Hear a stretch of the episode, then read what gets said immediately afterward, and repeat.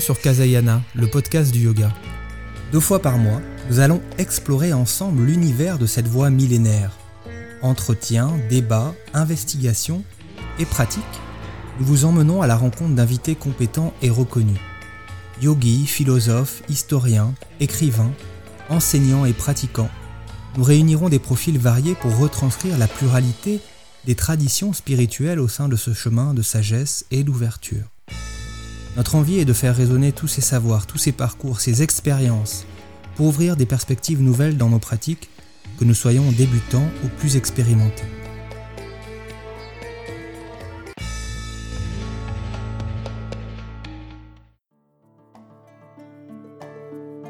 Bonjour à toutes et à tous, bienvenue pour ce sixième épisode de l'émission.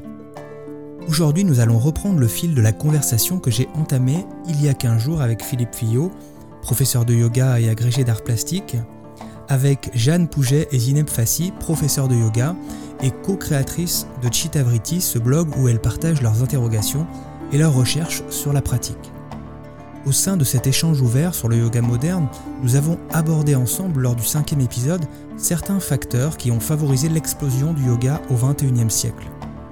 Nous avons également essayé de tisser des liens entre les valeurs dominantes de notre époque, l'individualisme, le capitalisme, et tous les enjeux de domination, de comparaison et de performance qu'il recouvre, et l'impact que cela pouvait avoir sur les formes que pouvait prendre la pratique du yoga dans ce contexte. Nous avons ensuite évoqué la place de la tradition dans l'univers du yoga, l'hypothèse d'une appropriation culturelle et la place du yoga dans le retour du spirituel. Si vous n'avez pas eu l'occasion d'écouter ce premier épisode d'environ une heure, je vous invite à le faire avant d'écouter cette seconde partie. Aujourd'hui, nous poursuivrons l'échange autour de nouvelles controverses, de nouvelles questions. Le yoga moderne est-il trop superficiel? Manque-t-il de profondeur? Et pourquoi? Le mot yoga est-il euh, victime de son succès, détourné au point de perdre son essence? L'accès au yoga est-il réservé à certaines personnes?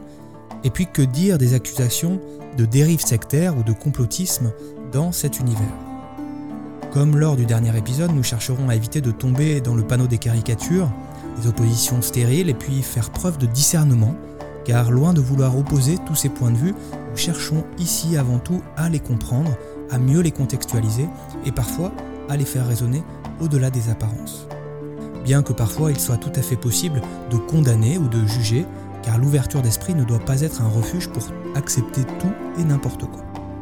Retrouvons donc dès maintenant Philippe, Jeanne et Zineb pour une nouvelle heure de partage.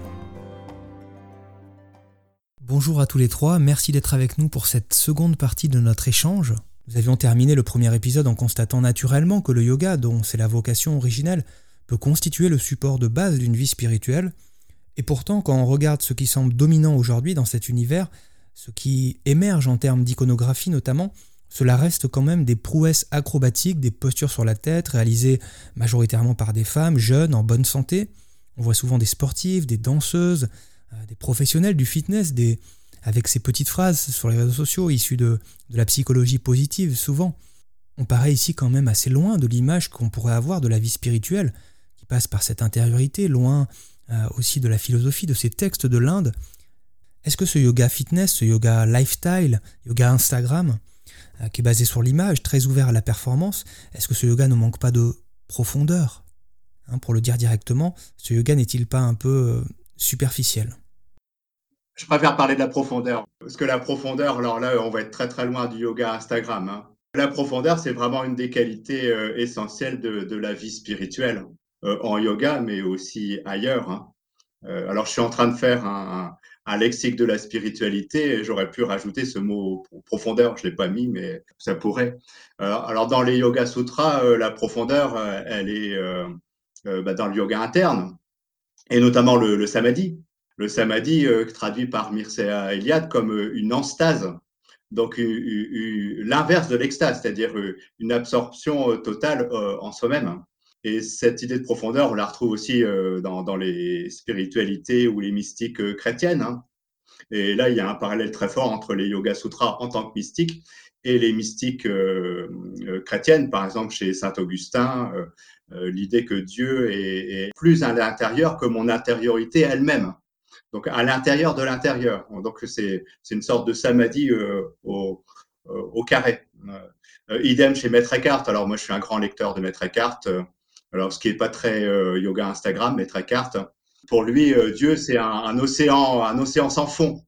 Alors l'écart, il est très très grand avec le yoga Instagram. Alors moi, je sais pas quoi dire du yoga Instagram. Euh, c'est c'est pas mon univers.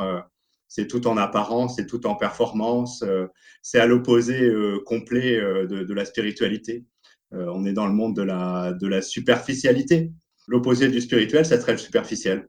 Ce phénomène de médiatisation du yoga qu'on trouve chez bah, je sais pas ce que c'est. Oui, en, tout cas, c'est pas le yoga euh, tel qu'il est défini euh, au point de vue spirituel.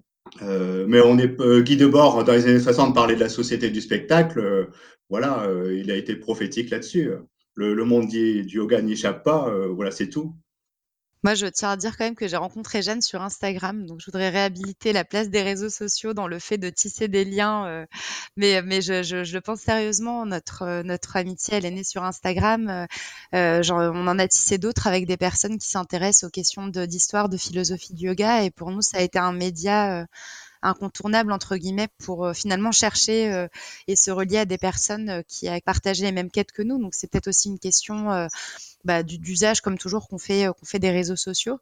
Après c'est intéressant parce que ça date pas vraiment euh, finalement d'Instagram même si ça multiplie. Euh, euh, c'est ce que disait Jeanne tout à l'heure sur la célérité des choses. Mais justement Mark Singleton dans son ouvrage sur sur les origines du yoga postural moderne, il, il, attache toute une partie de, de son ouvrage à la question de la représentation photographique qui était déjà bien préalable à celle à celle des réseaux sociaux.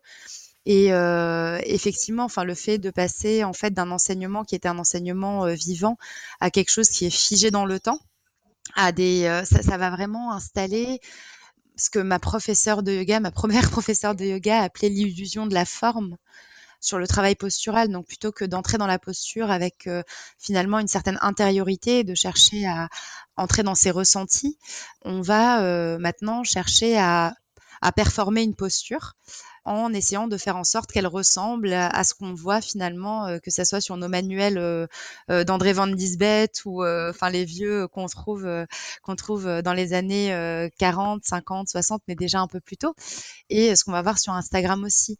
Donc c'est quelque chose finalement cette question de la représentation imagée du yoga par le biais de la photographie, par le biais de la photo, ça effectivement ça, a transformé la façon dont on conçoit et on pratique les postures de yoga alors que bah, dans d'autres enseignements, on pouvait, euh, enfin même quand c'était une représentation finalement, euh, euh, je sais pas, par la peinture, on pouvait apposer d'autres réalités. Vous les connaissez, sans doute ces, ces, peintures de yogi avec des représentations de chakras, de lune, de cosmogonie, des nuages dans tout le corps. On voit bien qu'on est sur un autre imaginaire corporel.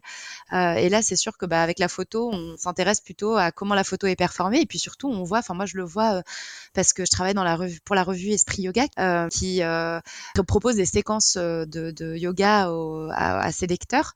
Et je vois les effets de mode et je vois qu'en fait les séquences qu'on va me proposer, par exemple de publier dans le magazine, ça va être des séquences qui vont être jolies avec des belles postures comme la créature sauvage, je sais pas si vous la connaissez, c'est cette belle posture là qui est renversée vers l'arrière. Alors c'est sûr que visuellement elle est magnifique, euh, mais on me la propose euh, bah, très très régulièrement et elle a beau être sympa, il y a quand même beaucoup beaucoup beaucoup d'autres euh, pratiques de yoga, beaucoup beaucoup d'autres postures de yoga, mais on va choisir des postures qui sont, enfin on va avoir effectivement maintenant sur les réseaux sociaux des postures sur les mains, des postures qui sont jolies à voir. Alors toutes les postures assises comme Janu Shirshasana qui sont vraiment pas très esthétiques, forcément elles disparaissent, ou la, le simhasana, là où on louche, on tire la langue, ou des pratiques de yoga où on se met euh, de l'eau salée dans le nez, euh, tout ça, ça va forcément euh, être un peu moins visible, quoi. C'était intéressant le rapport à l'esthétique et même à l'esthétisation du monde à travers. Il n'y a pas que dans le yoga, sur les réseaux sociaux. c'est l'idée des filtres, d'apposer des filtres sur nos vies, sur notre réalité. C'est aussi palpable dans dans tout ce qui est euh, la nourriture. J'en reviens à cette histoire de la food, par exemple, mettre des filtres. Euh, il y, a des, y a des manières de prendre son plat en photo maintenant sur Instagram, euh, avec des modes qui évoluent en fonction des années, euh, une esthétisation de tout ce qui est euh, voilà la décoration, les paysages, le monde du voyage. En fait, ça répond à des codes très particuliers.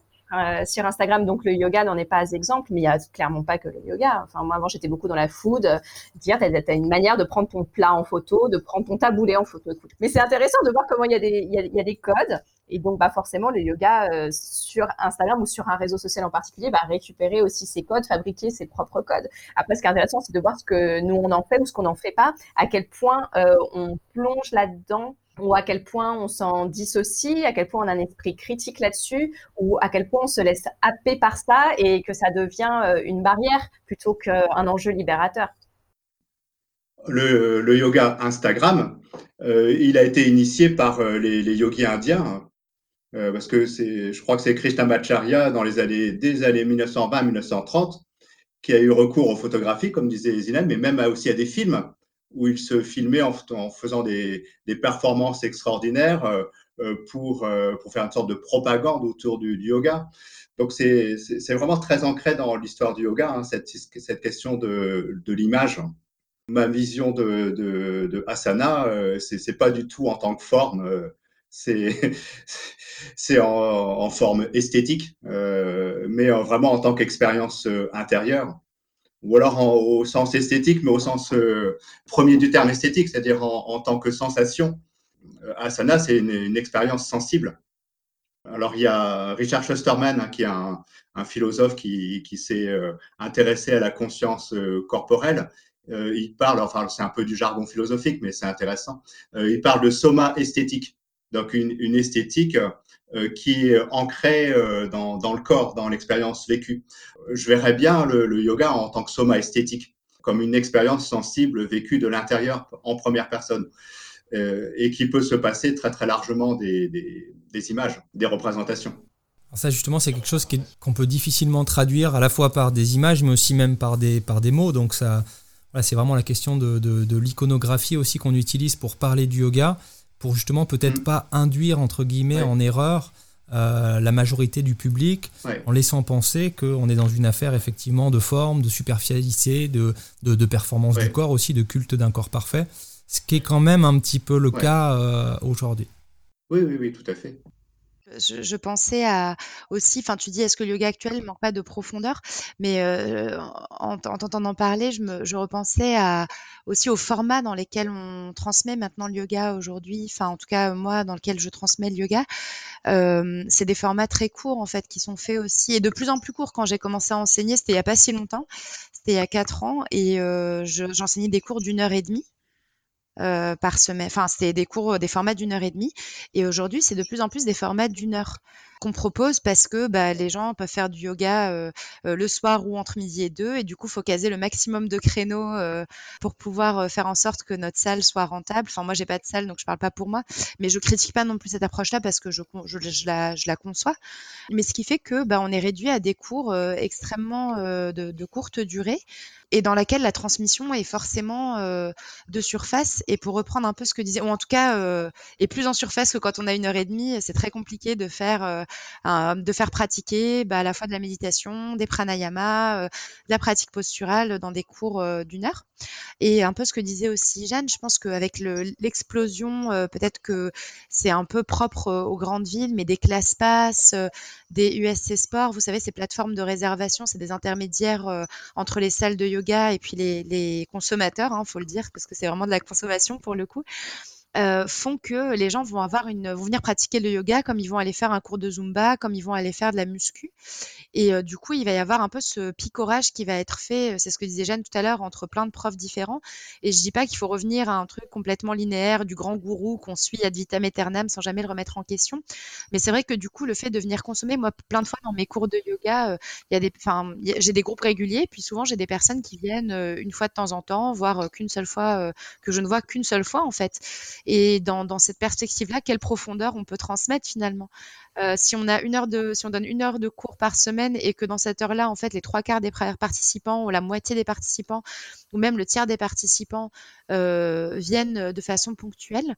Euh, moi, je me souvenais, j'essayais de transmettre un petit peu bah, des éléments de philosophie du yoga, mais sauf qu'en fait, quand j'avais un tiers des gens qui étaient des personnes qui venaient par ces plateformes de réservation, qui faisaient un cours de yoga pour la première fois avec moi, fallait tout reprendre depuis le début parce que je voulais les inclure. Et en fait, bah oui, on reste forcément en superficie finalement de, de nos enseignements. Donc la structure aussi nous conditionne.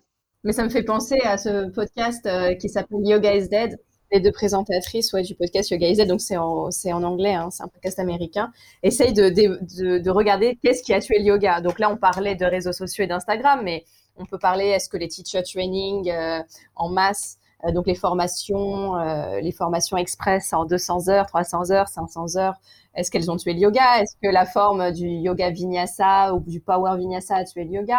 Est-ce que le fait d'enlever justement tout de la spirituelle a tué le yoga? Est-ce que euh, le fait de plus avoir de gourou? Moi, je trouve ça intéressant. On met quelque chose de, mauvais derrière le mot gourou aujourd'hui parce qu'il y a eu énormément de sectes, toute la fameuse secte du soleil euh, dans les années 90, toutes ces vagues un petit peu euh, glauques voilà, sectaire qu'on voit revenir d'ailleurs depuis le Covid, c'est intéressant, un peu tué le mot gourou. Mais moi, ce que je mets derrière le mot gourou, c'est tout simplement un professeur, un enseignant, un maître, quelqu'un qui connaît mieux la pratique que nous, qui va mieux voir peut-être dans notre corps que nous et qui va nous guider mieux qu'on saurait se guider nous-mêmes. Mais comme aujourd'hui, on a un peu envie d'être tous euh, nos propres patrons, notre propre, euh, notre propre mentor, euh, ça revient à cette question dont, dont tu parlais tout à l'heure de l'ego, de l'individualisation, etc., d'avoir notre propre responsabilité sur nous-mêmes. On fait de moins en moins confiance à l'autre et on va plus prendre maintenant, je pense, les professeurs de yoga comme des espèces parfois de coach à picorer, d'expérience. Voilà, c'est l'expérience, l'expérience à avoir. Voilà, je vais tester tel cours, je vais tester tel concept, je vais tester tel studio, je vais tester tel, style de yoga. Et tout ça devient une forme de consommation. Et, euh, et moi, parfois, je le ressens et ça m'énerve de plus en plus. J'ai pas l'impression d'être un enseignant de yoga, j'ai l'impression d'être un produit que l'on vient consommer qu'on vient tester. Et qu'en plus, on va noter d'ailleurs au passage. Parce que maintenant, en plus, on peut se permettre de noter les profs en ligne. Super, comme sur Amazon ou sur TripAdvisor ou sur lafourchette.com, tu vois. Merci beaucoup à tous les trois pour vos points de vue sur cette partie émergée du yoga moderne. On enchaîne avec une autre question qui la rejoint d'une certaine façon. Est-ce que le mot yoga n'est pas un peu détourné finalement? Hein, L'idée n'est pas ici de, revenir sur l'existence ou non d'un yoga originel, pur ou authentique, sujet sur lequel nous avons déjà pu entendre vos sensibilités dans l'épisode précédent. Mais cette question part plutôt du constat clair que le yoga est devenu une mode, une marque très intéressante aujourd'hui, beaucoup utilisée par d'autres approches qui sont parfois connexes, euh, dans l'univers du développement personnel, du bien-être, mais aussi par d'autres approches qui sont complètement euh, éloignées, en tout cas parfois même farfelues, éloignées du yoga et qui vont malgré tout utiliser ce mot par intérêt commercial. Voilà, ici je crois qu'il n'y a pas de doute sur, le, sur ce concept d'appropriation. Euh, est-ce qu'il n'y a pas un risque pour le yoga de se noyer finalement dans, dans la myriade des pratiques, des expériences différentes qui portent son nom? Est-ce qu'il n'y a pas un risque de perdre quelque chose dans cette histoire, hein, si ce n'est une tradition? Peut-être au moins euh, une essence, un, état d'esprit. Et, voilà, jusqu'où peut aller euh, la, générosité de ce mot yoga hein, dans ce qu'il peut accepter de reconnaître comme faisant partie de, ce qu'il est. Et l'hypothèse contraire, qui, elle, est plutôt positive, serait de dire au contraire, peut-être que c'est une opportunité d'ouvrir grand les portes de la pratique, de permettre par exemple à des personnes qui participent à un yoga qui semble folklorique de prime abord, comme ce, ce fameux yoga chèvre, de vivre quand même quelques secondes une forme d'intériorité et de ressentir en soi peut-être une, profondeur, là aussi au-delà des apparences. Est-ce que finalement ça ne participe pas de la démocratisation du yoga? Moi j'avoue qu'il y a des trucs un peu yoga chèvre, paddle yoga. Pour moi c'est anecdotique en fait parce que ça se présente comme des. Euh, on, voit tout de suite que c'est du divertissement. Bon, alors je me, je, veux pas me mettre à dos les militants de la cause animale. Je ne sais pas si des chèvres sont heurtées pendant le yoga à chèvres, mais euh, mais je veux simplement euh, dire que pour moi c'est vraiment pas le ce qui me ce qui m'interpelle le plus finalement. Et effectivement, oui, le yoga est clairement, enfin le mot yoga c'est c'est utilisé aujourd'hui parce que ça fait vendre et parce que euh, parce que c'est défini dans dans l'imaginaire collectif. Donc ça donne une marque, ça donne quelque chose de facilement définissable et de facilement reconnaissable. Donc du coup, on va dire euh, yoga euh, yoga ci, yoga ça, yoga machin. Moi personnellement, ça ça me choque pas. Alors peut-être que ça choque d'autres personnes qui ont un rapport peut-être plus je sais pas, plus intime au yoga que moi, ou en tout cas, moi, il y a toujours cette dissonance qui fait que je, garde toujours un œil un peu distancié par rapport, euh, par rapport au yoga, et donc ça va pas me choquer. Ce qui va me choquer euh, davantage, c'est quand euh, le yoga devient le, un espace, en fait, où on vient véhiculer des nouvelles injonctions.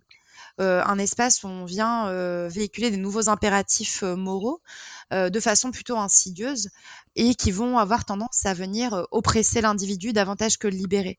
Donc moi, si quelqu'un a envie de s'amuser sur le dos du yoga, de faire du goat yoga ou du paddle yoga, quelque part, bon, bah c'est ça, je, je, je, je, vais pas dire que je vais en faire moi demain. Euh, je vais pas animer un cours de, de goat yoga ou de paddle yoga, mais quelque part, euh, ça, on voit que ça reste de l'ordre du divertissement et finalement de, du détournement entre guillemets.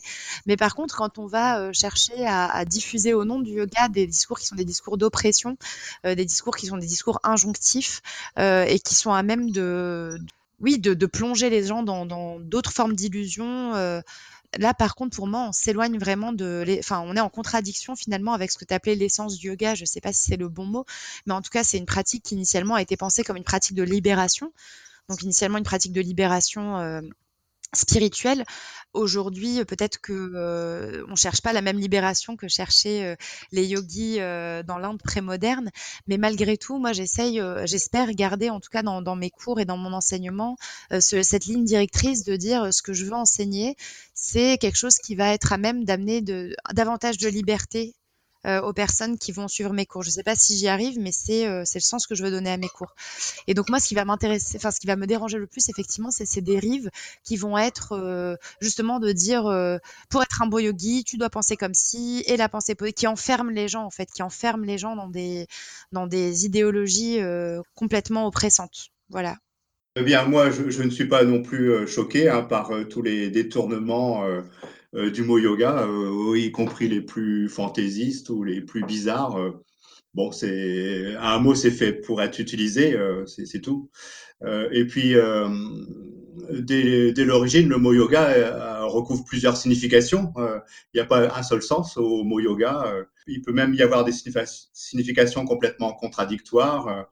ça peut signifier union, ça peut signifier séparation, ça peut signifier arrêt, repos, euh, démarche, euh, habileté dans l'action, enfin bref, euh, il y a une multiplicité de, définitions possibles du mot yoga. Donc le, yoga n'appartient à personne hein, et il peut être utilisé comme on veut. Alors après, il y a des usages plus ou moins intéressants ou plus ou moins pertinents, mais ça c'est notre affaire. donc ça, ça sous-entend qu'il faut développer son esprit critique vis-à-vis -vis de ces différents usages. Et pour développer son, son esprit critique, euh, eh bien, il faut développer sa connaissance euh, euh, du yoga en tant que discipline, en tant qu'histoire, en tant que pratique. Bon, alors c'est vrai qu'il y a un, usage très commercial hein, du mot yoga.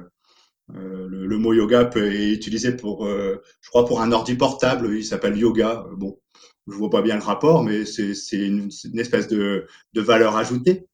Euh, même le, bouquin d'Emmanuel Carrère, hein, euh, que, un écrivain que j'aime beaucoup, hein, euh, mais curieusement, il s'appelle yoga, alors qu'il parle très, quand même très peu de, très peu de yoga.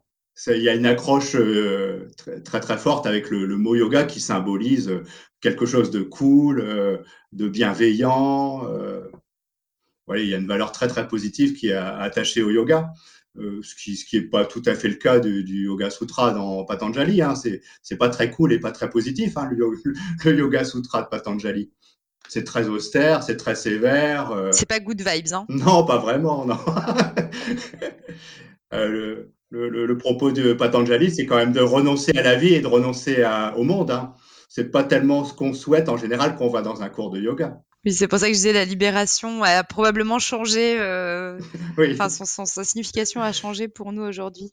Mais ce qui m'a frappé euh, aussi, euh, enfin ces derniers temps, c'est de voir que l'imaginaire du yoga euh, est vachement associé dans l'univers de la pub. Donc c'est là qu'on voit bien euh, la place qu'a pris le yoga dans nos dans nos sociétés aujourd'hui, c'est que j'ai vu un truc pour un prêt immobilier avec un mec assis en tailleur euh, et c'était inspiré, expiré, emprunté. Je disais, ça par mais quelle horreur quoi Quelle horreur ah, je sais pas si c'est du respect que j'ai, mais c'est, euh, je suis, je suis toujours fascinée par autant d'audace. Et je l'ai vu aussi sur des distributeurs de boissons euh, dans le métro à Paris. Euh, oui, j'ai envie de me faire un peu l'avocate du diable, comme je le fais depuis tout à l'heure, parce que comme on passe notre temps à tout démonter sur le blog euh, Chitabriti avec Zineb, là j'ai envie de dire des trucs sympas et tout, mais finalement, Euh, tout ça est extrêmement critiquable. D'ailleurs, c'est un peu notre fond de commerce. Euh, mais euh, ne peut-on pas en effet se réjouir de cette démocratisation, comme tu le disais au début, c'est-à-dire qu'on est passé d'un yoga très élitiste qui concernait vraiment un pourcentage très infime de la société à quelque chose qui aujourd'hui peut, je ne dis pas que c'est un fait, mais peut concerner de plus en plus de gens, voire même presque tout le monde. je mets des gros guillemets. Donc, en effet, il y a beaucoup de dérives et de choses déplorables, et je vais être la première à écrire de, nouveaux articles à ce sujet, ne vous inquiétez pas. Mais, en attendant, on peut se dire que, disons que si 10 personnes sont concernées par le yoga, il y aura peut-être, euh, enfin, si le yoga est accessible à 10 personnes, en définitive, il y aura peut-être qu'une ou deux personnes qui resteront dedans, mais que si ça concerne un milliard de gens par des biais un petit peu euh, plus, euh, plus larges, eh ben, il y aura quand même de la chance que le yoga finalement réussisse à, concerner ou à toucher un nombre, enfin plus grand de la population. Donc, euh, je veux dire, c'est un peu statistique ce que je dis euh, tout simplement. Mais euh, voilà, je, dirais qu'en fait, ce qui est important, c'est pas, pas comment on arrive au yoga, c'est après ce qu'on en fait finalement. Tu parles de la responsabilité des profs finalement, là, c'est intéressant. Complètement, mais remarque, tu, vois, ton expérience personnelle de, tu vois, tu dis souvent, enfin, j'espère ne pas te trahir en disant ça, mais je pense que je fais que répéter ce que tu as déjà dit, mais que tu as découvert le yoga dans une forme un petit peu euh, cliché, à Bali, en faisant du vinyasa. Tu vois, c'est toi qui racontes un peu ton, ton, ta découverte du yoga. Et en même temps, tout ça, c'est un peu ce qu'on critique. Mais en définitive, ce que tu en as fait, toi, c'est autre chose. Donc, euh, disons qu'évidemment, c'est critiquable, euh, tout est critiquable, mais à un moment donné, euh, je trouve que toutes ces voix se valent dans le sens où après, bah, chacun est quand même libre derrière d'avoir sa responsabilité, de faire, euh, d'en faire quelque chose aussi de bien et responsabilité des profs aussi. Merci beaucoup Jeanne pour la transition. Ma question suivante concerne justement l'accès au yoga. Est-ce qu'il est réservé ou non à certaines personnes? Les études récentes montrent que le yoga en France est davantage pratiqué par un profil particulier, des femmes, par des personnes blanches, par des CSP, avec des situations sociales confortables, plus pratiquées aussi en milieu urbain qu'en milieu rural, et puis davantage aussi par des personnes en bonne santé, ce qui peut apparaître parfois paradoxal. Les tarifs d'ailleurs parfois exorbitants des cours de yoga, euh, surtout à Paris, renforcent aussi ce, manque d'inclusion sociale. Donc partant de ces éléments, est-ce que le yoga ne renforce pas une forme d'entre-soi? Hein Quel est votre point de vue euh, à tous les trois sur ce sujet? Oui, je me demandais dans, la, dans quelle c'est une question, hein, dans quelle mesure cette réalité, c'était pas une réalité euh, urbaine très parisiano-centrée, qui me concerne complètement, parce que c'est, voilà, je suis parisienne et voilà, donc c'est quelque chose que je vois en effet. Mais c'est vrai qu'il y a beaucoup de gens avec qui je discute, qui sont professeurs ou qui pratiquent vraiment en province. Et quand je dis en province, ça ne veut pas dire euh, ville moyenne, c'est vraiment en province, voire même campagne, et qui me racontent pas ces mêmes réalités-là. Euh, ils vont me dire, là, ce dont tu parles, c'est un yoga parisien, de magazine, de papier glacé, une fois de plus de réseaux sociaux. Mais moi, c'est pas la réalité que je vis. Donc euh, voilà, je, posais juste cette interrogation-là, euh, parce que je suis pas là pour le voir. Mais parfois, j'ai l'impression que justement, les, dérives ou ce qu'on peut critiquer, c'est quelque chose qui est quand même un peu ciblé aussi, grande ville, grande ville occidentale, et qui n'est pas forcément l'apanage d'autres pratiques, d'autres petits groupes de pratiques dans d'autres circonstances, peut-être plus euh, rurales. Euh. Euh, je voulais rebondir sur le, le, yoga des villes et le yoga de la campagne. c'est vrai que des champs, ouais. Des champs. non, mais c'est vrai, c'est quand même un peu un cliché des, des studios de yoga des grandes métropoles qui coûtent cher, avec une, élite sociale ou financière. Enfin, pour ma part, moi, j'enseigne dans une maison de quartier. Je ressens pas du tout euh, ce côté élitiste, euh, du yoga. Euh, c'est, tout le monde, quoi. Vraiment, c'est peut-être, j'en sais rien. J'ai pas fait une étude sociologique de mes pratiquants et de mes pratiquantes, mais bon, c'est a priori, c'est classe moyenne, quoi. voilà. Euh, et alors, par contre, quand même plus d'hommes que de plus de femmes, pardon, euh, que d'hommes. Euh, ça, c'est une grande tendance. Alors, j'ai vu que dans l'enquête euh, qui, a euh, été faite récemment sur les pratiques de yoga, il y avait 30% d'hommes, mais je ne sais pas où ils vont les chercher, hein, parce que moi, j'en ai à peu près ma moyenne. Je donne des cours de yoga à la fac. sur, sur 20 pratiquantes, bah, il n'y a, pas, a pas de garçon. Quoi. Ou alors, il y en a un qui se retrouve par hasard emmené par sa copine, et puis ça s'arrête là. quoi. Euh, le, pourcentage, c'est 1%, 5%, 10% maximum. Quoi. Hmm. Alors pourquoi J'en sais rien. C'est une, affaire de représentation culturelle, sociale, qui associe plutôt le yoga aux, qualités féminines. Ça veut, je sais pas ce que ça veut dire. Mais en, tout cas, il y a très peu de présence d'hommes dans, le yoga.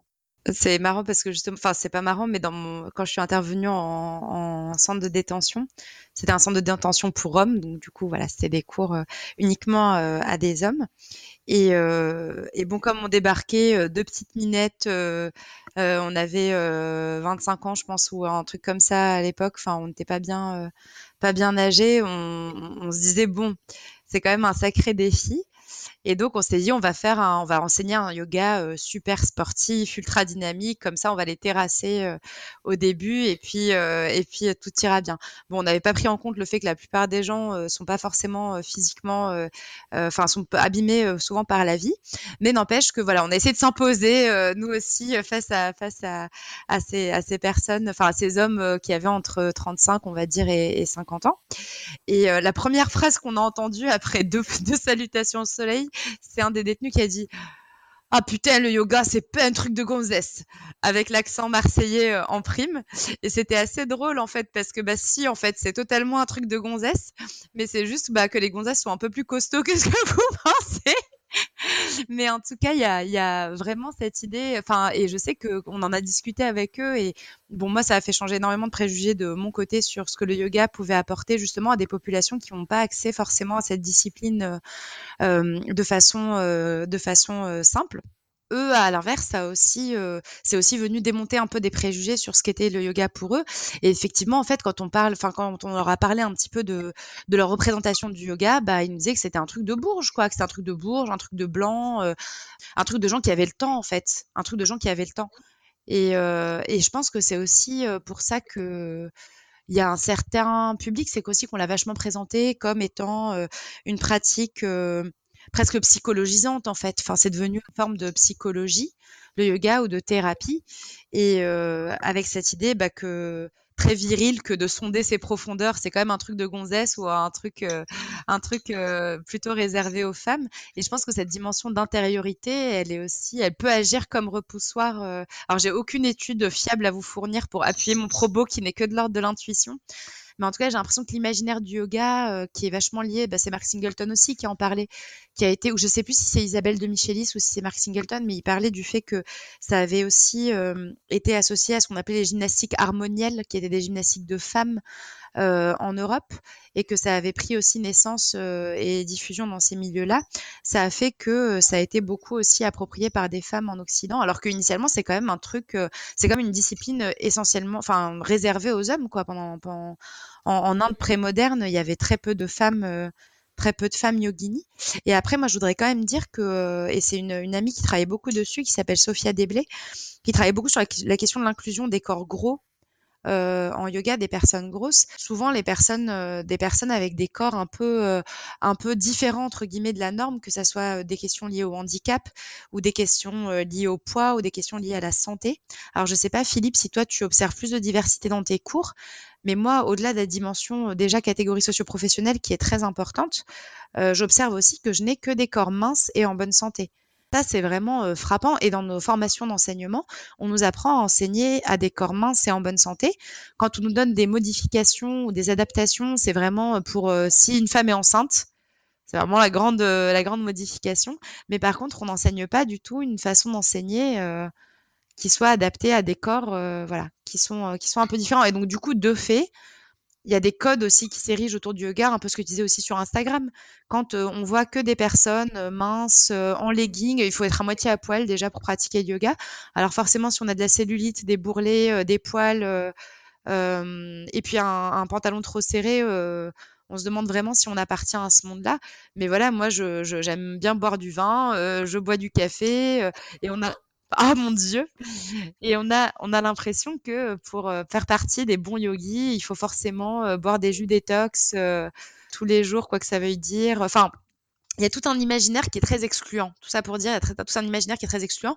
Et je parle même pas de tous les délires de féminin sacré, de masculin sacré, qui sont, je trouve, extrêmement oppressants pour des personnes qui vivent leur genre différemment ou leur sexualité différemment où on se retrouve à essentialiser aussi, euh, enfin différemment de la norme, hein, je veux dire, où euh, pas, ce ne sont pas des gens différents, mais euh, mais tout ça pour dire qu'il y a des choses extrêmement essentialisantes aussi dans ce milieu du yoga qui font que ça peut ça peut intimider et ça peut mettre de côté des gens qui ne sont pas blancs, de catégories socio-professionnelles aisées, etc., etc.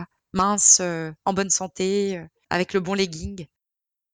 Nous arrivons à la dernière question que j'ai repris d'un article du Monde paru cet été euh, et qui titrait euh, de façon un peu provocante Le yoga est-il une porte d'entrée aux dérives sectaires et complotistes? Point d'interrogation. Cet article a fait couler beaucoup d'encre euh, au sein de, l'univers du yoga. L'article donne la parole à la Mivilude, cet organe chargé de contrôler ces dérives et qui attestait de plusieurs détournements, et puis à, à l'UNAVDI qui précisait, je cite, le yoga et la méditation constituent de véritables appels d'offres de mouvements à caractère sectaire, principalement classés comme orientalistes ou New Age. On peut observer également que les pratiques et les discours de certains gourous, parfois visibles, parfois connus, euh, poussent parfois à cette forme de fanatisation, poussent aussi, comme nous l'avons vu avec le Covid, euh, l'abandon de traitements médicaux, prétextant que le nettoyage de certaines pratiques suffirait à éviter euh, toutes les maladies. Tout ça sous couvert bien sûr d'une pratique spirituelle et parfois donc directement du, yoga. Est-ce que autour de vous, sur Internet, vous observez ces, comportements? Est-ce que pour vous ils sont isolés? Est-ce que le yoga peut mener finalement à ces phénomènes d'emprise qui semblent là aux antipodes du discernement et de la clarté, qui elles sont bien les fils rouges historiques de cette pratique? Vos avis J'adore ce sujet. j'ai l'impression que la, forme de la secte aussi, ce qu'on entend par sectaire a évolué, c'est-à-dire que dans les années 80-90, on avait un peu, comme je le disais tout à l'heure, ce truc secte du soleil, euh, du soleil, secte du soleil, euh, où euh, tout le monde allait se suicider à la fin, donner son argent, etc. Maintenant, j'ai l'impression que la forme sectaire, elle a changé, c'est-à-dire qu'on est sur une forme sectaire très, bah, une fois de plus, individualiste, euh, c'est-à-dire d'amélioration de, de, soi, comme disait Zineb tout à l'heure, de, de, retourner un peu dans ces retranchements survivalistes aussi d'ailleurs, dans des périodes de Covid ou dans les périodes justement on voit que l'environnement se dégrade. Comment est-ce qu'on va faire pour euh, survivre dans ce monde qui est en train de se dégrader? Et euh, des pratiques, que ce soit ésotériques, du yoga, de bien-être, viennent apporter des réponses à comment soit tout seul s'en sortir ou soit avec son petit cercle s'en sortir dans ce monde qui part complètement dans le chaos, du réchauffement climatique, du Covid, de panique un peu généralisée. Et au lieu de revenir à quelque chose d'un petit peu euh, collectif, j'ai l'impression que là, les, mouvements un petit peu sectaires qu'on observe actuellement dans le yoga et vraiment qui explosent euh, de ce que je vois moi depuis le, Covid, c'est euh, un petit peu ça, voilà, comment s'en sortir euh, à travers avoir la bonne alimentation, à travers des, dogmes en fait, à travers des dogmes, c'est-à-dire comment bien manger, euh, mais ça va plus être comment bien manger 5 fruits et légumes par jour, euh, les, la campagne de pub du gouvernement, euh, tu vois, il y a 20 ans. C'est tu dois manger ceci, mais ne pas manger cela à telle cuisson, de telle manière, respirer de telle façon, boire telle chose à telle heure. Avec amour aussi voilà, cuisiner avec amour, avec la bonne intention pour en venir à la pensée positive dont vous parliez et le dada de Zineb sur le développement personnel, l'intention et euh, tout euh, l'ésotérisme que tu mets derrière, avec euh, quelle pierre euh, précieuse, tu vois, enfin bon bref, des espèces de croyances en fait, revenir à quelque chose de la, de la croyance. Et avec les réseaux sociaux, je trouve que ça, c'est beaucoup démocratisé finalement. Et en fait, le gourou, c'est plus le gourou d'avant, tu sais, Raël, habillé tout en blanc, euh, bon, un petit peu, euh, un petit peu ridicule et en même temps, bon, voilà. C'est, euh, c'est, c'est, vous et c'est moi, en fait, le gourou maintenant. C'est-à-dire comment tu vas te, vendre. Non, mais c'est vrai. C'est comment on devient des gourous et comment les gens aussi sont en recherche euh, de maîtres spirituels parfois d'une certaine manière dans ce grand chaos. On parlait de la chute des idéologies, de la chute euh, euh, des, grands, enfin du communisme, des grands monothéismes. Dans cette perte de sens généralisée, les gens, les individus sont aussi en recherche d'un guide, de quelqu'un qui va leur dire quoi faire, comment faire, comment penser, tout le prêt à penser. Hein. On a cette nouvelle euh, marque de bouffe qui remplace Starbucks, qui s'appelle prêt à manger. Bon, bah maintenant c'est le prêt à penser, un petit peu comment je dois faire, comment je dois cuisiner, comment je dois m'habiller. Eh bien, moi j'ai fait des formations. On m'expliquait que chaque jour de la semaine correspondait à une planète, qui correspondait à une couleur, et donc moi j'avais une armée de petits poussins qui arrivaient le dimanche habillés en jaune parce que c'était le Sunday, le jour du soleil en anglais. Voilà. Quelle épice, euh, tu vois, donc du coup, je suppose que tu dois mettre du curcuma le Sunday parce que c'est orange. Que je vois aussi dans ces espèces de, de, de nouveaux, nouveaux, nouvelles sectes un petit peu modernes, c'est voilà, c'est plus les formes un petit peu anciennes des années 80, ça va vraiment être l'Instagrammeuse en fait. L'Instagrammeuse qui a réussi et qui va t'expliquer comment réussir pareil, euh, comment faire cette formation à 10 000 euros. Euh, comment ne pas se vacciner comment ne pas se vacciner, comment s'éloigner des personnes de mauvaise vibe, euh, de leur mari, euh, de, de leurs meilleurs amis qui n'ont pas, eux, compris ce que c'était que le bien penser, euh, que la bonne énergie. donc c'est plus pernicieux presque. Enfin, c'est tout aussi dangereux, mais c'est moins caricatural qu'avant, je trouve. Zineb, Philippe? Bah, euh, des dérives dans le monde du yoga, euh, bah oui, il y en a. dans le monde de la spiritualité aussi. Alors des dérives qui sont toujours liées aux mêmes histoires, hein, le sexe, l'argent, le pouvoir. elles sont quand même de dénoncées de plus en plus et, c'est tant mieux. Bon, il y a des, des, des, affaires comme ça de gourous qui, qui remontent et c'est bien. par exemple, je sais pas, moi, Patabi Joyce, il y a pas très longtemps, puis plein d'autres. Voilà. Mais c'est vrai qu'il y a aussi des dérives euh, euh, moins manifestes euh, qui sont pas des dérives. Là, c'est vraiment des dérives juridiques, quoi. Voilà. Mais il y a des dérives plus douces et plus souterraines, mais qui sont, qui peuvent être aussi très très pernicieuses. Ouais. je pense à ces, ces dérives irrationnelles qui se développent énormément dans, dans, le milieu du yoga ou dans le milieu de la spiritualité, et puis une espèce de rejet, de rejet implicite de tout ce qui relève du, du mental, euh, ah, euh, il faut, faut pas utiliser trop son mental, il faut euh, aller au-delà du mental. Et, du coup, c'est une sorte de, de, déni complet de, de, l'esprit critique, de l'esprit critique, de la culture, de la science. Et donc, il y a plein de, mouvements en yoga qui flirtent carrément avec le complotisme, l'extrémisme. Et, c'est vrai que ça, ça, fait peur. Hein. Euh, pour donner un exemple, euh, je vais pas euh, balancer des noms, mais euh, un prof de yoga très très connu euh, au moment du confinement, et c'est vrai que le confinement, ça, a un peu amplifié tous ces phénomènes-là, mais qui sont quand même présents, qui étaient présents avant, a donné par exemple une pratique de yoga pour lutter contre le Covid. Bon, comme si en faisant une pratique de yoga, on allait booster en dehors la Covid-19, quoi. Un truc complètement invraisemblable et qui était euh, et personne ne, remet en question ce, genre de pratique. Euh, il y a une espèce de, croyance, euh, d'adhésion à une lignée ou à un maître qui fait que il n'y a plus aucune rationalité qui, joue. Donc c'est ça qui, me gêne, oui, comme, dérive. C'est la, dérive générale du yoga qui évacue tout discours critique, tout questionnement, toute mise en perspective, euh, toute contextualisation, euh, toute rationalisation. Euh, voilà. Je sais pas si on peut vraiment parler de dérive pour moi parce que dans la mesure où c'est un peu ce que je disais, mais finalement le yoga il a été aussi réceptionné dans des milieux qui étaient extrêmement anti-science, pas que, hein, mais beaucoup dans des en Occident en tout cas beaucoup dans des milieux qui étaient très anti-science, anti-progrès, anti-rationalité et qui font en fait que finalement ça a été resté souterrain entre guillemets parce qu'on n'a pas vécu de grandes crises euh, comme euh, celle euh, qu'on a vécue là de pandémie. Et finalement j'ai l'impression que cette crise du Covid elle nous a vraiment elle a cristallisé et elle a révélé en fait des idéologies qui jusque-là étaient assez souterraines sur euh, euh, les questions de santé holistique en fait. Et c'est ce que dénonçait la Mivilude aussi, enfin en tout cas ce que soulignait la Mivilude dans, l'article du Monde, c'est que finalement aujourd'hui les plus gros des dérives sectaires, elles sont le fait euh, des, elles sont dans le domaine des médecines alternatives. Et, euh, et c'est ce qu'on voit aujourd'hui. Et comme vous tous, j'ai reçu pendant le Covid des messages de profs de yoga qui me disaient de faire telle méditation pour vibrer plus haut parce que le virus vibrait à telle fréquence. Alors personne ne savait rien sur le virus en mars 2020, mais Dieu merci, il y avait un gourou yogi qui avait réussi à mesurer la fréquence du coronavirus et qui m'avait donné une méditation pour vibrer plus haut. Euh, ça marche. Moi, je l'ai eu le Covid euh, et euh, quand j'ai dit que j'étais malade du Covid, presque j'étais une mauvaise yogi parce que bah, j'avais pas su me prémunir grâce à mes pratiques de. de, de Dans 30 ou 40 ans, tu auras des pouvoirs aussi, t'inquiète pas, Zineb. J'espère. Sois, patiente, sois patiente. J'ai déjà pas, mal. les étapes. C'est ça.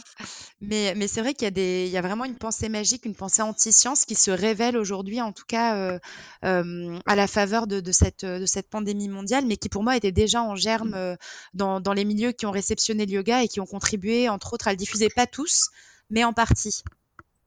Merci Zineb, l'émission arrive presque à son terme. Je vous laisse peut-être une dernière fois la parole si vous souhaitez ajouter quelque chose d'autre sur le yoga ou d'ordre plus général en, lien avec nos échanges d'aujourd'hui. Non, juste pour faire une petite pirouette de fin, mais c'est vrai qu'on lit certains textes de Hatha Yoga, notamment le Hatha Yoga Pradipika, il est quand même fait référence à acquérir des super pouvoirs, en fait, comme si l'homme devenait, devenait Dieu, devenir, enfin, être libéré dans cette vie à devenir un libéré vivant. Donc on peut se dire que bon bah si déjà dans les textes à l'époque il parlait d'acquérir des super pouvoirs, des, pouvoirs surnaturels ou des pouvoirs magiques, et eh bah euh, voilà on, hérite un petit peu de ça aujourd'hui. Voilà, c'est pour dire quelque chose d'un peu positif et rigolo plutôt que voilà peut-être qu'on a des super pouvoirs aussi aujourd'hui. Mais allez vous faire est quand même, c'est bien.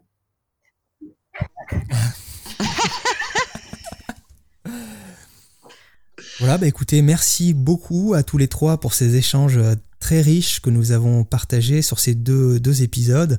Des échanges très intéressants hein, sur ces questions complexes sur lesquelles euh, ce n'est parfois, j'en ai bien conscience, pas évident de s'exprimer en quelques minutes.